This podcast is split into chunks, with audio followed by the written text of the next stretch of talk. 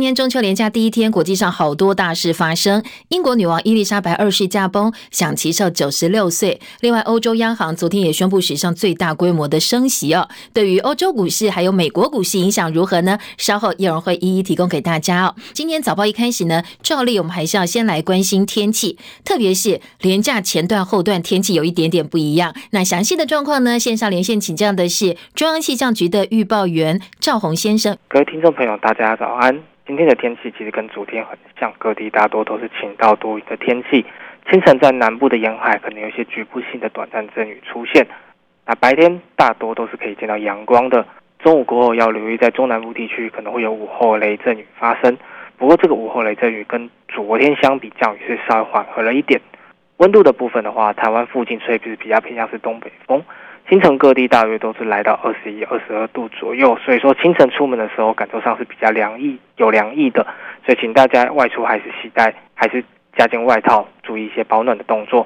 那白天起高温各地普遍都可以来到三十一到三十三度，感受上是稍微温暖的一个一个天气情况。另外还要再留意未来几天是否年度大潮，在台南以南的沿海低洼地区以及澎湖涨潮期间，要多留意海水倒灌、局部淹水的现象。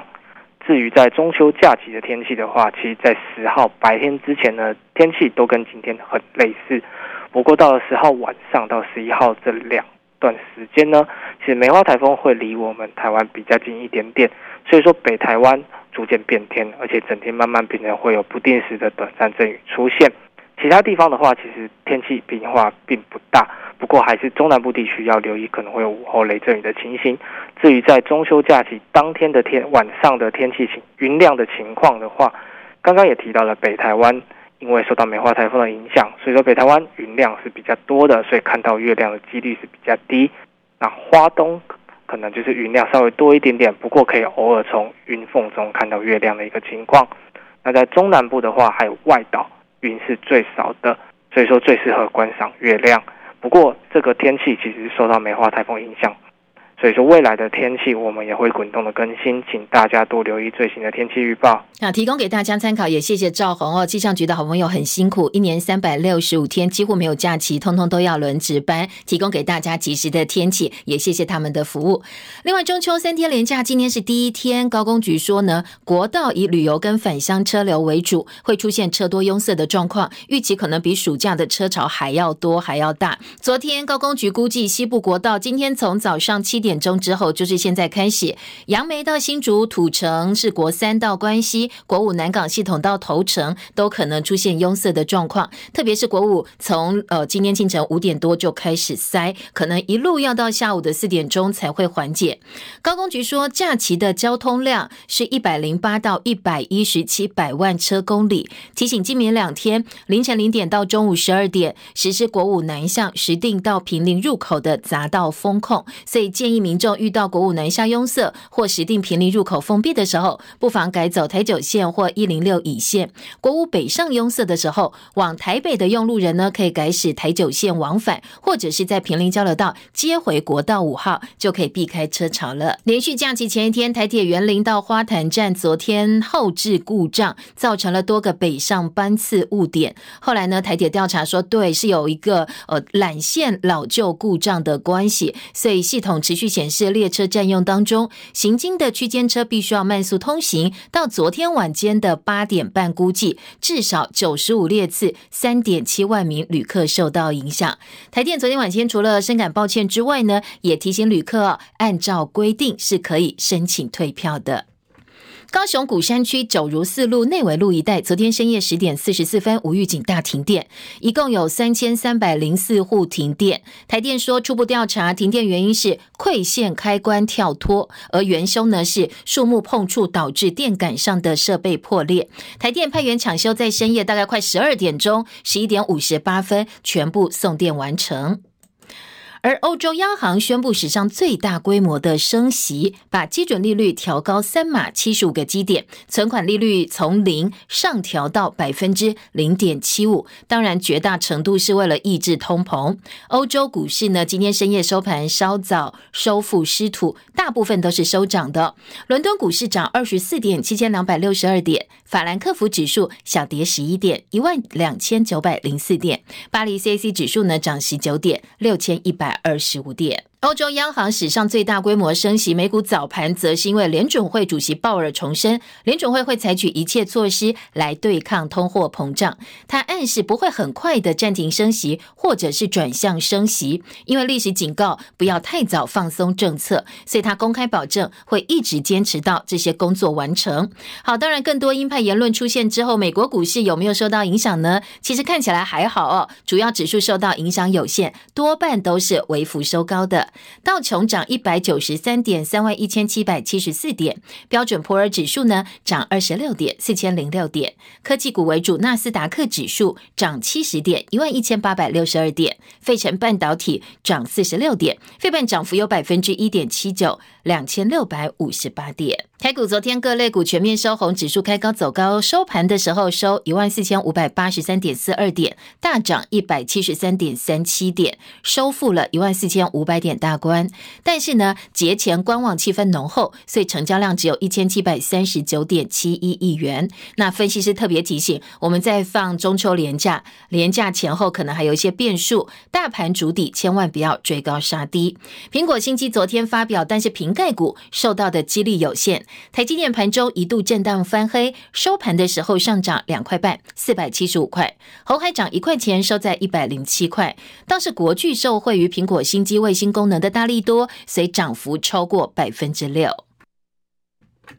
美元指数回软，亚洲货币终于松了一口气。央行昨天力守台币三十一块钱大关，加上台北股市是走高的，所以台币终止连五贬，早盘一度触及三十点八六五兑换一美元，收盘升值三点三分，收在三十点八九五兑换一美元，成交量萎缩到十三点七亿美金。而台币昨天收周线重贬三点零七角，百分之零点九九。虽然台币昨天是走升的，不过会银人士还是不看好后。是说下周台币要立守三十一块钱，难度不小。短线要关注的是，央行会不会加大防守的力道？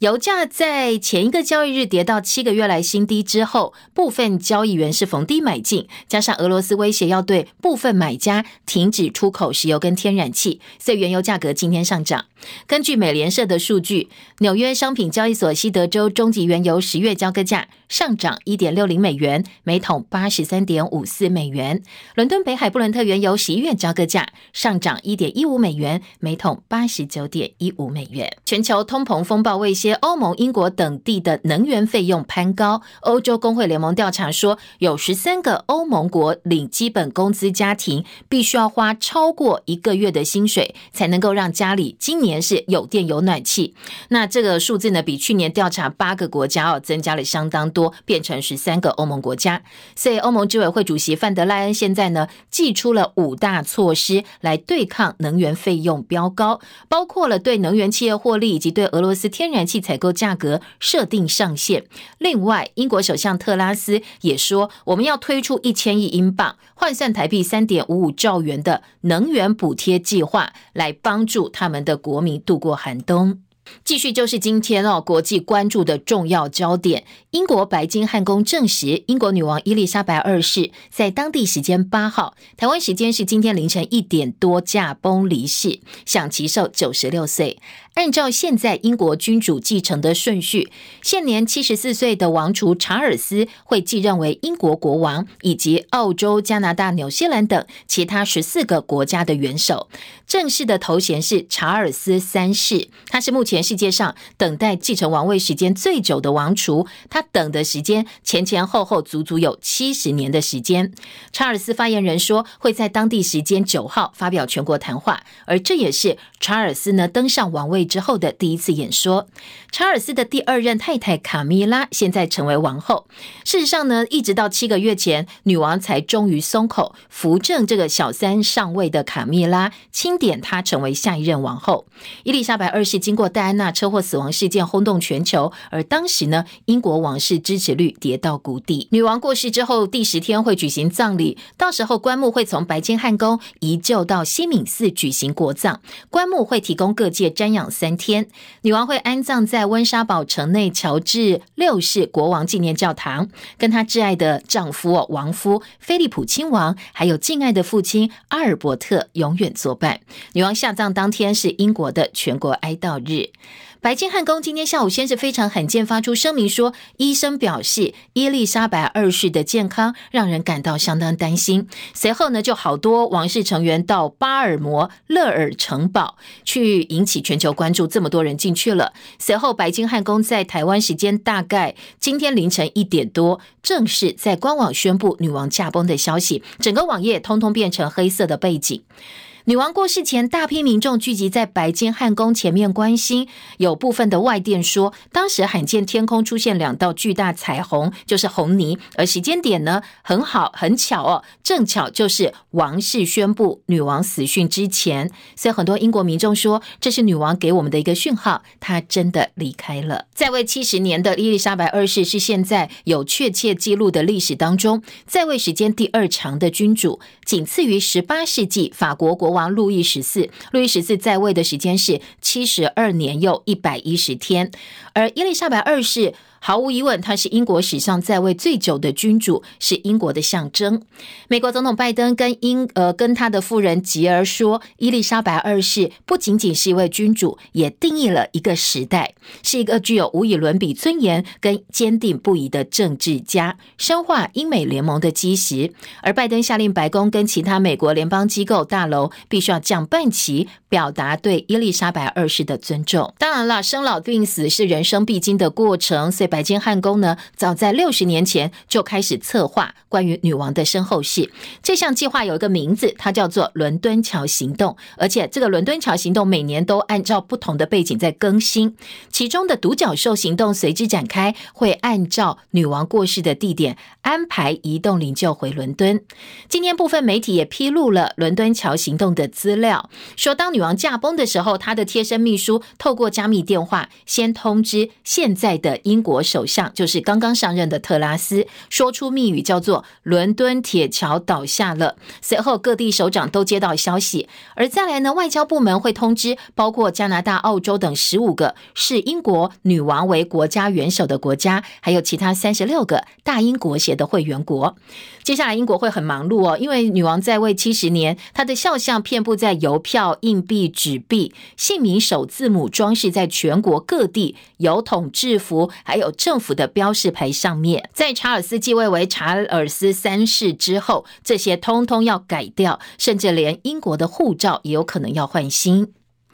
女王在世在位超过七十年的时间呢，她二十五岁登基的时候，记得当时的苏联领袖是史达林，中国国家主席是毛泽东，美国总统则是杜鲁门，而英国首相是丘吉尔。她最后一次公开亮相，则是接见新任的英国首相特拉斯。不过当时在画面上就看到她的身形消瘦，手上还有大片的淤青，外媒猜可能是打点滴留下来的痕迹。好，现在有很多。的电影哦，其实都是写王室的故事。在 Netflix 创下高点阅率的王室传记影集叫《王冠》，也重现了伊丽莎白二世继位的状况。当时她跟她的先生菲利普去参访欧洲，而没想到一九五二年二月六号，乔治六世肺癌过世。当时呢，他是在肯亚的树屋旅馆当中知道自己要继位的，年纪只有二十五岁。所以他在哀悼爸爸过世的同时，同时也哀悼自己哦，已经。真正的不存在了，它被取代，就是被伊丽莎王女王这个位置所取代。那当然，呃，在过去有一部电影叫《王者之声：宣战时刻》，是乔治六世意外成为国王，战胜口疾的故事。那本来呢，伊丽莎白二世跟王室王位，这个英国国王的呃女王的王位是八竿子打不着关系的。不过就是因为他的大伯国王爱德华八世选择爱情不要江山，所以最后呢才有机会哦，让伊丽莎白二世继承了王位。英国的君主制在英国绵延将近千年，君主是英国跟海外领地的君主立宪制的国家元首。嗯，他其实是比较象征性的国家元首，不必在政治议题上发表看法、制定政策，但是可以表态支持政府的政策。那英国的君主有一些权利，可以拒绝首相解呃解散议会、重开选举以及选择首相人选。不过都没有人会用，因为可能会造成宪政危机。那英国的最近几年的民调显示，超过百分之七十五的受访者都认为英国应该要继续君主制，赞成共和的受访者每年不到百分之二十。不过王室也花很多钱。二零二零年调查，呃，发现英国纳税人呢，当年花在王室身上费用是六千九百四十万英镑，换算美金九千五百三十万。这笔钱被称为是君主拨款，用在资助女王还有王室成员的工作、王室的公务旅行以及王室宫殿的维护。钱真的蛮多的，所以有不少呼声要求要废掉王室。但是呢，大概呃每年这个声音只有百分之二十，多数人还是非常珍视王室的传统跟象征意义。为什么这么多英国人支持继续采用我们理解当中可能是比较封建的君主制呢？有外电分析说，一方面的观点说，英国没有成文的宪法，如果真的要改共和制的话，要为选总统开始订立成文的宪法提供法源基础。那涉及到宪法大翻修是非常庞大的工程，可能会威胁到英国数百年来的传统。另外一个观点说，英国人向来有个习惯是，既然没坏就不要修理，所以几百年来经过很多改革，基本上来说，英国的政治运作还是继续维持原来的模式。美国国务卿布林肯突然造访乌克兰，跟乌克兰总统泽伦斯基会面，宣布追加援助乌克兰二十六亿美元的军备。泽伦斯基说，布林肯这个时候到访，传递相当重要的讯息，说是华府的支持将有助基辅收复被俄罗斯军队夺去的失土。另外，美国总统拜登要跟盟邦举行视讯会议，来讨论援助乌克兰的相关事宜。这也是俄乌战争到现在哦，布林肯第二次访问乌克兰。彭博报道，因为美国国防部发现他们的 F 三五战机涡轮机棒当中磁铁用的一种合金是来自中国，而且没有经过授权，所以现在已经停止交付洛克希德马丁公司新的 F 三五战机。洛克希德马丁公司发了声明说，正在跟合作伙伴跟国防部合作，确保供应链内的合约合规性，F 三五还是可以安全飞行的。那希望赶快解决问题，来恢复交付。大陆四川省前天发生规模六点八强震，至少造成八十六人死亡，超过两百七十人轻重伤，现在还有三十五人失踪。当地最近大雨不断，所以增加了救援的困难度。大陆官媒报道，因为土石流还有建筑物倒塌，山区大约两万人被安顿到临时的避难所，降雨状况可能还会继续持续哦，至少今天都还是持续的。总统蔡英文在第一时间表达慰问，陆委会也告诉海基会，如果有需要的话，台湾方面愿意提供协助。昨天国台办表示，对于台湾各界慰问关切，还有台商台企向灾区捐物资，表达感谢。美国参议院外交委员会下周三九月十四号要审议台湾政策法案，很可能会通过台湾驻美代表处更名，从台北经济文化代表处改为台湾经济文化代表处。如果真的更名成功的话，这是台美断交四十三年来驻美代表处第一次能够证明为台湾。当然，这是北京方面不能够接受的结果，所以一般预料，如果真的证明，会有相当高的几率，北京会有剧烈反应。美国白宫。国家安全顾问苏利文在美东时间七号受访表示，他要跟国会议员讨论这个法案，因为呢部分条文让人担忧，将会跟国会议员深切的交换意见。在拜登政府哦，苏利文是第一个对台湾政策法案公开表达忧虑的高阶官员，而 G20 高峰会十一月马上就要登场了，苏利文也说。现在还没有规划美国总统拜登跟大陆国家主席习近平会面，就算到时候真的有拜习会，他也没有乐观哦，他不预期会达成任何重大协议。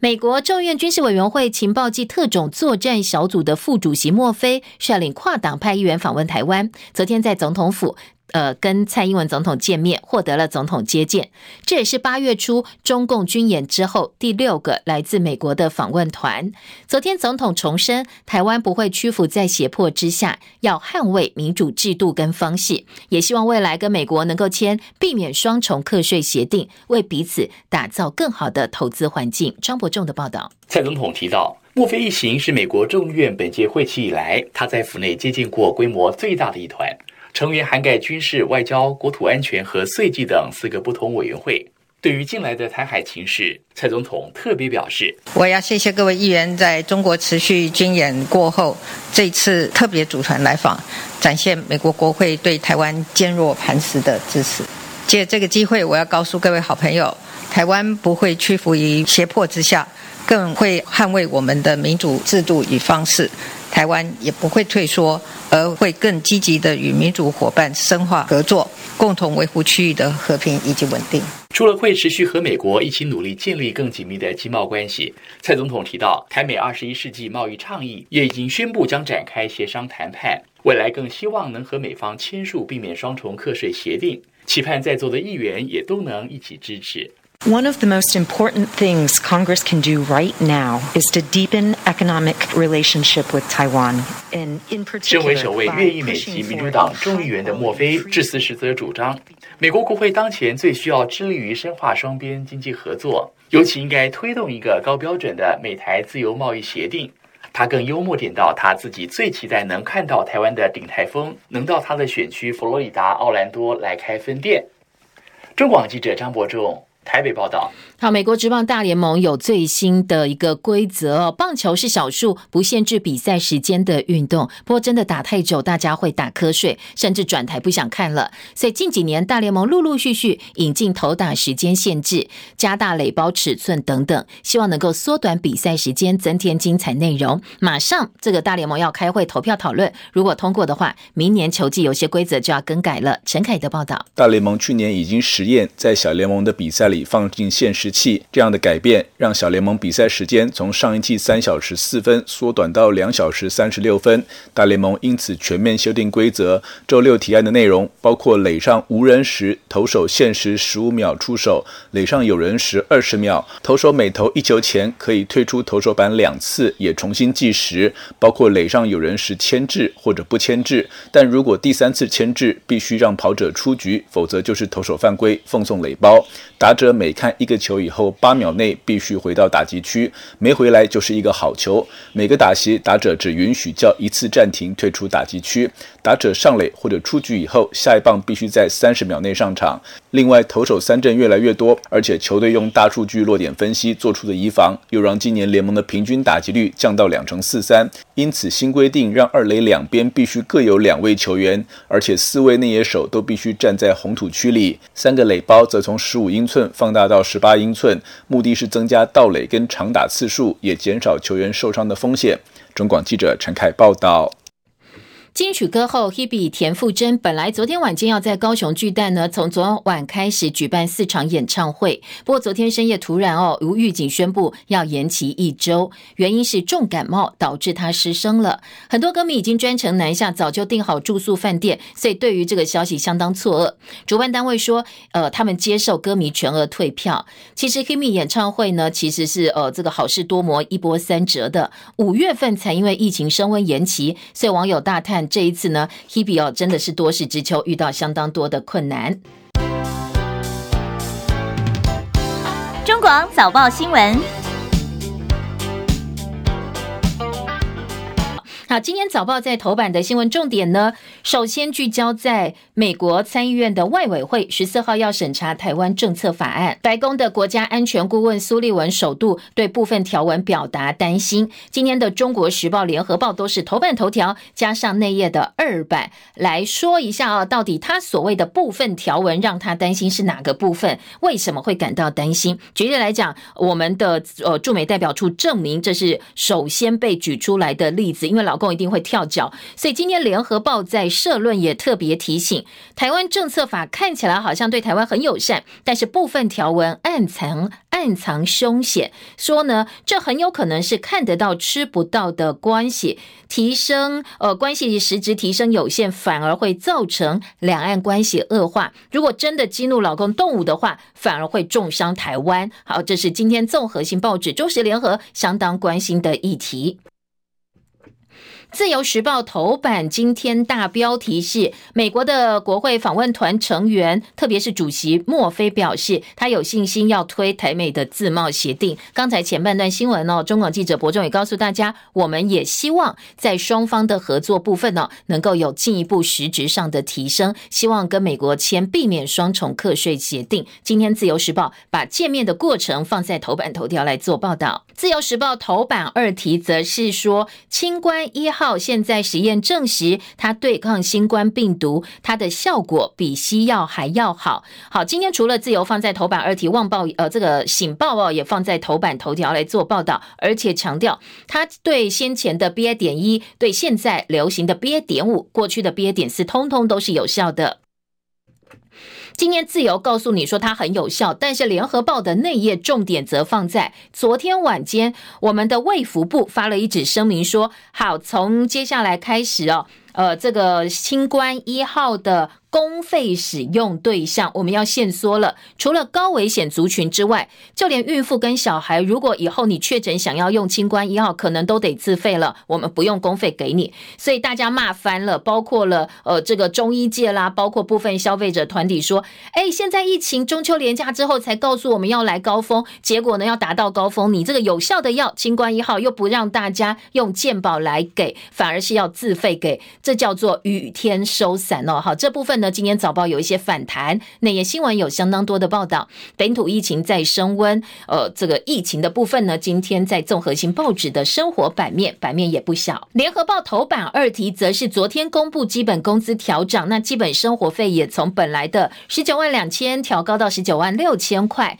明年五月份报税应该就可以适用了。所以减税的小确幸，呃，今天财经报纸帮大家算了一下哦，说如果你是四口之家的话呢，可以大概。省下八百块到一千九百二十块钱。中国时报头版下半版面还关心，呃，数位中介法，就是先前呢要来立管网路的这个专法，但是各界反弹声浪呃相当大，之后现在收回来了。昨天我们的数位部长唐凤被问到他怎么来看数位中介法，他撇清，他说这跟我数位部没有关系，这是管网络上的非法言论不归我管。好，另外一个多元宇宙科，数位部要成立这样一个科，先前被。呃，有科技背景的立委高虹安笑说：“这到底什么东西呀？听都听不懂，也不知道你为什么没事要设这么多莫名其妙、乱七八糟的这个部门。”昨天唐凤提出解释，他说：“我这个多元宇宙科呢，要在数位部下面设立，最主要呢是希望把过去大家很困扰一个账号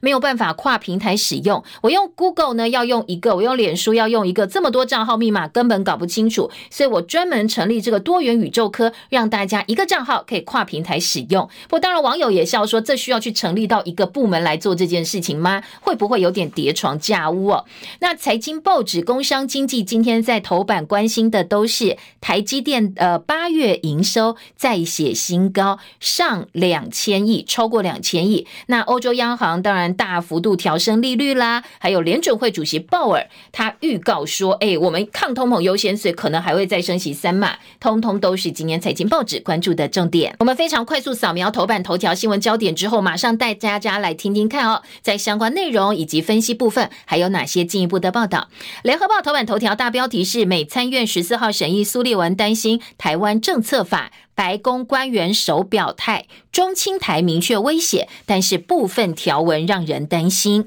中国时报说，美国行政部门罕见对攸关台美中三边关系法案表达忧虑。白宫说，台湾政策法部分条文令人担忧。啊，当然里头主权象征的就是推动驻美代表处从台北经济文化办事处更名为台湾代表处。那在呃其他的部分呢，还包括只指示国务卿撤销禁止台湾官员展示台湾主权象征的行政指导，包括中华民国国旗在内。军事强化部分是要修台湾关系法，美国对台湾的武器供应从防御方式扩大到有利于威慑人民解放军侵略行为的武器，而且授权在四年内提供四十五亿美元的外国军事资金的拨款，建立能够跟美国战略同步、战术协作不对称能力，指定台湾为主要的非北约盟国。国际参与部分呢，支持台湾参与国国际组织，重申联合国大会二七五八号决议文没有。对于台湾在联合国代表权跟主权做出决定，换句话说，解释的空间就很大喽。今天《中国时报》用表格的方式哦，把台湾政策法案的重点做了相当清楚的报道。那对于呃这个旗舰的挺台法案，我们外交部当然表示欢迎喽。但是美国对台战略的模糊政策，一旦台湾政策法真的过关的话，可能就是有所抵触了。《中国时报》的报道，《联合报》则说。拜登政府担心这个法案会适得其反。阿米塔吉认为应该要建立更实质的政策，这是美国前国副国务卿阿米塔吉他投书说，华府应该着重的是对台湾更实质的帮助。国会跟行政部门必须要避免形式上的象征主义，作为对外传递一些矛盾讯号的一个错误的引导。好，当然在美国国内有不同的看法，一并提供给大家参考。今天内页新闻，联合报二版标题是台湾政策法。专家说，住处更名挑衅，中美有断交风险。新法如果过关的话，中美就要摊牌了。另外，下半版面呢，呢则是对大陆的贸易，美国的贸易代表戴琪说，胡萝卜跟棍棒并用。好，在中国时报的二版呢，今天也报道，学者认为，美台军事同盟绝对不是中国所乐见。台湾政策法案包括驻美代表处更名，赋予台湾主要非北约盟友的地位，是大陆最难接受的部分。一旦立法，必定会强烈的反应。而今天中时记者连俊伟特稿说，如果真的要守护台海安全的话，美国应该要维持战略模糊，华府亮底牌，北京武统的机会就更大，几率就更高了。军方昨天国防部也公布，共军一架 BZK 零零七无人机，呃，是在我们的中线越过。那到昨天傍晚为止。共有共机四十五架次逾越海峡中线呢，以及延伸线进入西南空域二十五架次，共建七艘次。这是国防部第一次证实有共机共建呃老共的无人机飞越海峡中线。好，这是 TB 零零一无人机有一架次。自由时报头版头条：蔡总统会见美国国会访问团主席莫菲说，致力推动美台自贸协定。蔡总统表示有信心跟美国的高层签订更高标准的贸易协定。内页新闻：自由时报的四版版头，台美国会八加八座谈，关注台海情势、军事交流。美国议员说，对台承诺应该要更清晰，而且呢，要组合共军的话，也希望美国提供我们更强的武器。好，这是自由时。时报今天的重点，另外一个焦点是，呃，说中共操控台湾新闻，加速洗白，骚扰从业人员，逼删负面的报道。那说自由之家的报告锁定。台美英，这是总部设在华府非营利人权机构自由之家公布了，中共跟代理人正在加快进行一场在全球各地影响舆论的运动，利用各种工具在海外洗白形象。今年自由大标题做报道哦，说红媒的影响力现在三年调查期间不断不断升高，但是呢，我们的防御率也不错。好，这是在美中台三边关系部分，各个报纸不同切入角度关切的新闻焦点。自由时报头版二题是“清关一号疗效佳，患者无人转重症”。临床研究发现，清关二号降低重症百分之七十四的死亡率。这是因应新冠肺炎呢，我们自己研发了台湾清关一号、清关二号来作为中药抗病毒药物。国家中医药研究所跟九家医院合作启动真实世界研究，确认清关一号轻中症的患者没有任何人转重症。而清冠二号在重症患者当中呢，也很明显降低死亡率百分之七十四。那说一号、二号对 BA. 点四、BA. 点五都有效，一号可以阻断病毒，二号可以抑制肺炎的诱发。台湾醒报也说，清冠获得了国际认证，可以降低百分之七十四的死亡率。实验证实，这个效果是比西医还要好的。不过呢，今天在呃这个内页新闻，联合报的报道呢，除了告诉你清冠获得国际认证之外，说昨天我们紧急宣布，呃，说呢，从九月十五号开始要限缩公费对象，清冠一号只提供给高风险族群，不包括妇呃孕妇跟幼儿。如果你确诊，经过医师处方，你可以自己花钱自己买，可以自费使用。嗯，在这个部分呢，今天各个报纸联合、中时都做蛮大配合最新的疫情哦，说呢，呃，过去只要确诊经过中医师开立处方签之后，是可以公费使用清关一号，由防疫的经费支出。但是卫福部中医药司表示，清关一号的高风险族群最主要是希望对接西药的抗病毒药物，那譬如说 Paxlovid，那药物的适用对象所以应该一致。如果说抗病毒药物呢是高风险族群才能够用，那清官一号就不能够给非高风险族群使用。所以中医师工会联合会昨天晚间看了这个规定之后，好生气。痛批卫福部竟然在中秋节前夕送大家这样一个礼物，说现在是 BA. 点五、BA. 点四疫情马上就要大爆发的时候，突袭性的公告新的公费清关一号适用范围，让确诊民众实质上你是没有办法使用到公费的清关一号。这个像雨天收伞一样，说就在这个国际期权威期刊肯定我们清关一号的同一天，难道卫福部都不顾人民的需要吗？大家的健康你放在哪里呢？好，这是今天的内页新闻的质疑。疫情部分，昨天国内新增三万四千八百四十六例新冠肺炎的本土个案，两百七十八例的境外移入，中重症新增一百八十二例，其中二十九例死亡。最年轻的是罹患急性脑炎一个两岁女童，从确诊到死亡只有短短的五天。今天中时五版版头就说，两岁女童染疫并发脑炎，发病五天身亡。八县市新增破千，从下周开始，两岁以上快筛阴性可以送托，还是？可以送托的指挥中心特别提醒哦，居家者中秋节不要外出。好，提醒大家哦，这个中秋节呢要烤肉不是不行哦，因为昨天指挥中心说我们并没有禁止大家中秋节烤肉，不过要提醒有四种人你绝对不要参加烤肉活动，包括正在执行七加七的确诊者，正在执行居家隔离的确诊同住家人，不管你选零加七或者是三加四，都不要去跟别人一起群聚，回国居。加检疫三加四者，还有没有打疫苗的长辈跟幼儿，建议都不要去聚餐吃烤肉。如果有症状的话，也建议大家快筛阴性之后再参加。就算不是烤肉活动，昨天指挥官王必胜也提醒大家，现在的规定是外出要戴口罩，除了例外的状况，吃东西、饮食需求、拍照可以不用戴之外，外出都是要全程戴口罩的哦。还有要提醒大家哦，指挥中心估计未来单日确诊人数可能一天会破六万，三到六万，甚至超过六万。点出疫情高峰时间点是在九月的中下旬会来到最高峰，确切时间大概是九月二十号左右。不过当然前前后后还会有一些浮动哦，呃，提供给大家参考。整体来讲哦，中秋节连假安排呃假期活动，尽量还是以减少群聚优先啦。如果你很担心染疫的话，那防疫工作要做好。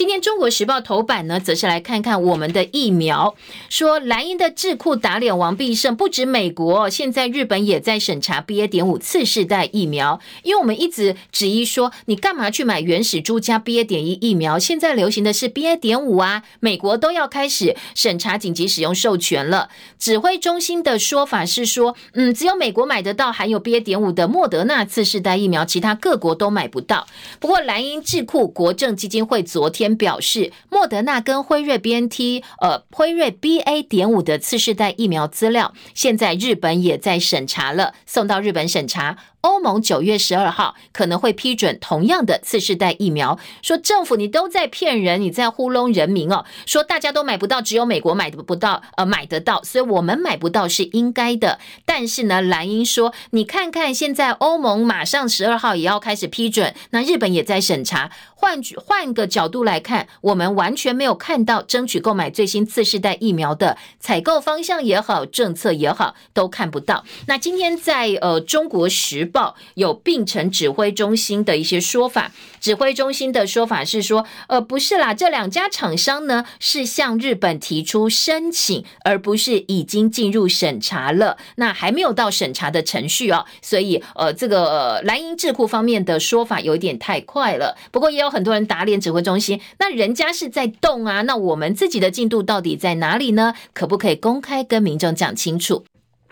我们的次世代疫苗部署超慢，中时在内页的特稿说，政府部门不要再找借口，不要再糊弄民众了。大陆方面马上要开二十大，不过呢，在二十大前夕，动态清零防疫政策再度面临挑战。联合报今天 A 九版两岸新闻版的版头大标是赌疫情保二十大，大陆严控跨省交通，从明天起搭飞机、高铁、客运都必须要拿阴性证明，没有疫情的地区也要常态性的检测核酸。哦，好，这是大陆方面的疫情。联合报的头版二题连六涨，基本生活费增加为十九点六万，四口之家可以省税一千九百二十块钱。明年综所税的扣除额也会上调。说呢，这个因为基本工资，昨天审议委员会呢通过了调整方案。苏贞昌也宣布，明年元旦开始，基本工资月薪调高为两万六千四百块，时薪调高一百七十六块，调高到一百七十六块，估计大概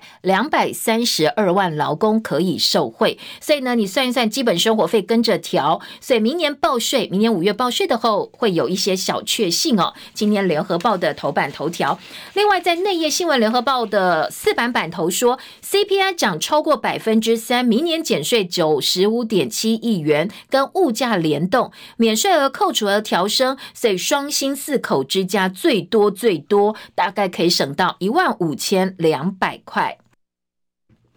嗯，这是呃根据相关的这个演算来算出来的，联合报提供给大家参考。内政部昨天公布最新的人口统计，今年前八月只有九万个新生儿，年减百分之九点一；前八月死亡十三点八万，年增百分之十一点四。换句话说，生不如死啊！这个生出来的新生儿呢，是远远不如死，呃，这个呃这个死亡的人数，我们的人就变少了，死亡人数已经。比出生多了四点八万人，那结婚的对数四千三百一十五对，今年来新低。所以呢，台湾总人口已经从去年底两千三百三十七万，现在降为两千三百一十九万。除了人口减少，而且这个年轻人跟老年人的比重现在也往老年那边去倾斜，而且越来越明显，老化的情况越来越严重了。经济日报头版头条说，八月报喜，台积营收写新高，飞跃两千亿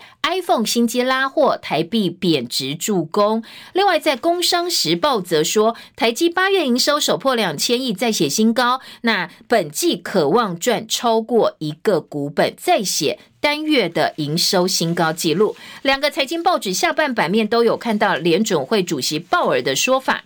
呃，经济说，鲍尔暗示本月会再升息三码，重申对抗通膨，强调不要在时机不成熟的情况之下。放松政策，而 ECB 啊，欧洲央行调高三码，历年来首见。今年《工商时报》也把这两个部分做了左右版面的并成报道。呃，左边说存款利率 ECB 升息三码，从零直接升到百分之零点七五，二零一一年以来的新高。那鲍尔再是鹰派讯息，联准会九月会再升息三码，符合预期。工商下半版面，劳动基金拨款七十亿入市，I 十四题材发威，台股强弹收复裴洛西防线。昨天台股大涨一百七十三点，收在一万四千五百八十三点。但是呢，在呃今天的自由时报提醒，大盘在主底哦，所以千万不要追高杀低。唐凤数位部长唐凤他说，呃，数位中介法管的是非法言论，不是我们数位部的业务。说呢，在野立委就跟他说，你数位部要协助的是产业发声，而不是说这个不归我管，就放任 NCC 去推出中介法。中国时报把呃唐凤的说法跟在野立委的质疑做了呃相关的报道，放在头版的下半版面。另外，唐凤解释多元宇宙科是要研究跨平台互通标准，让一个账号可以在不同平台通行无阻。他举例说，好像 Google 不能登入苹果元宇宙有绑定，只要你在网内互相联络，跨平台的互通性比较缺乏，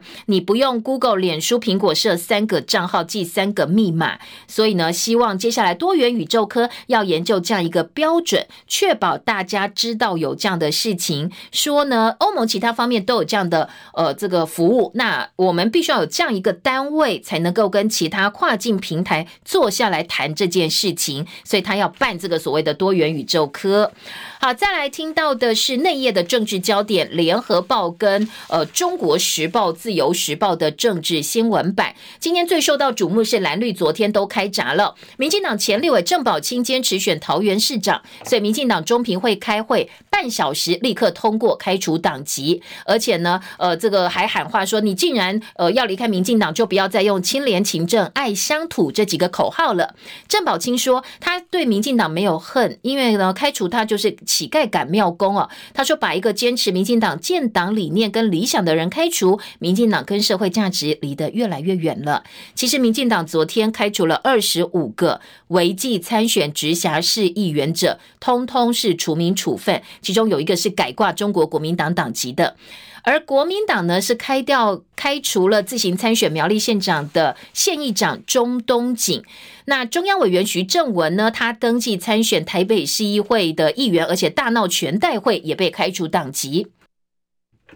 钟东锦则是请律师要确认他的党员资格，而且提告国民党秘书长黄建庭涉嫌使人不当选。昨天国民党呢是通过二十件的违纪案。八个人被开除党籍，十二个人被撤销党籍。另外，内政部酸杨丞琳的吃鱼论，说我家里穷，小时候没吃过什么海鲜。内政部的反诈骗说笑死，反诈骗宣导把他造句笑死哦，什么呃这个吃不起海鲜等等等。网友痛批国家机器霸凌国民。陈时中昨天说，呃政治人物很辛苦，有些话就被扭曲，所以呢他不喜欢别人变成这个样子，要将心比心。诶，他不挺内政部哦，而蒋万安则。说内政部有失身为主管机关的角色，诈骗是很严肃，不能够拿来做政治操作。柯文哲曾经说啊，简单说，你看吧，现在就真的笑死了，来酸这个内政部。好，另外呢，呃，国际桥牌社的导演昨天出面爆料说，哎，这个杨丞琳这个个性脾气性格是有问题的，说他过去对化妆师、发型师都是颐指气使的。